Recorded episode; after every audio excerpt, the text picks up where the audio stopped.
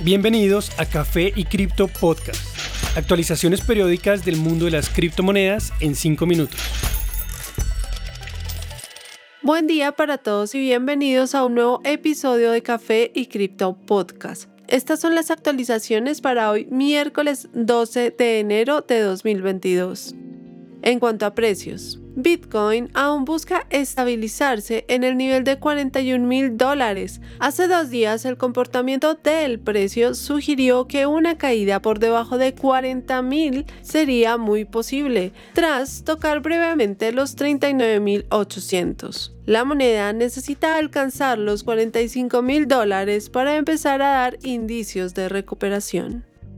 Ether también pierde brevemente el nivel de 3 mil dólares, sin embargo logra recuperar su precio para ubicarse actualmente en 3.245. Debería superar los 3.500 aproximadamente para retomar su impulso alcista. En un día, BNB logra recuperarse casi un 10% y llegó a 460 dólares después de estar a 405. Se encuentra en una fuerte resistencia en la curva de precios promedio o EMA de 200 días. Solana muestra poca variación en la última semana, oscilando entre 130 y 140 dólares. Su poca volatilidad sugiere una posible caída por debajo de los 130 dólares en los próximos días. Cardano baja de 1.1 dólares brevemente. Al momento logra alcanzar los 1.2, punto crítico donde encontró soporte múltiples veces en las últimas semanas. Las demás monedas del top 10 mantienen su precio. Sobresale Luna, que entra al top con una capitalización de 26 billones y un precio de 73.6 dólares.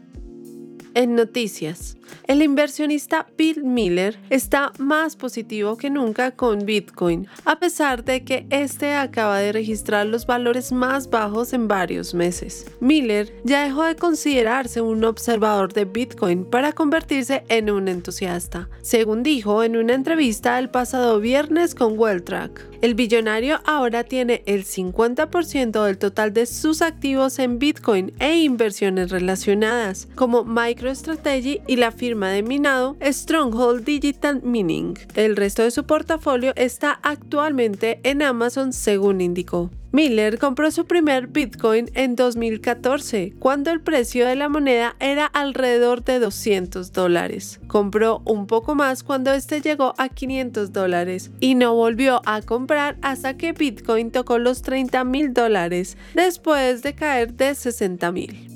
Esta vez empecé a comprar de nuevo en 30 mil dólares. Y la razón fue porque ahora hay mucha más gente usándolo. Hay mucho más dinero entrando del mundo de capital riesgo. Compré una cantidad considerable a 30 mil.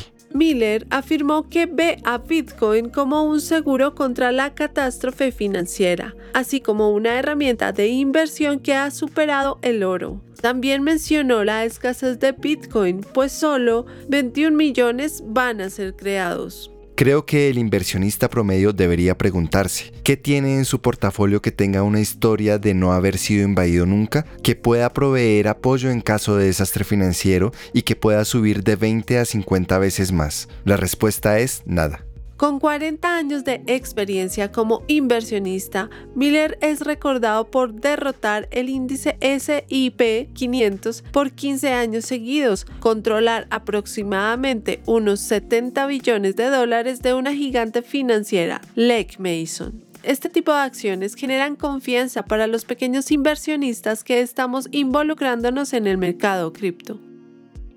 Un esfuerzo de reforestación promovido por Cardano ha alcanzado su objetivo inicial, plantar un millón de árboles de diferentes especies nativas en áreas como Madagascar, Indonesia, Nepal, Kenia, Senegal y Haití. El logro fue mencionado en un tuit de Frederick Regard, presidente de la Fundación Cardano, y dice que el esfuerzo de reforestación logrará apoyar actividades de desarrollo en Mombasa, Kenia. Cada árbol plantado será grabado en la red de bloques de Cardano para mayor transparencia en la información y servirá como prueba pública de las actividades de restauración. Este proyecto se da gracias a una asociación entre la Fundación Cardano y la startup de criptomonedas Veritree, como habíamos mencionado en el capítulo 113 del podcast. El objetivo de Cardano es convertirse en una cadena de bloques positiva con el medio ambiente, algo que también apoyará la iniciativa conjunta con Samsung y Veritree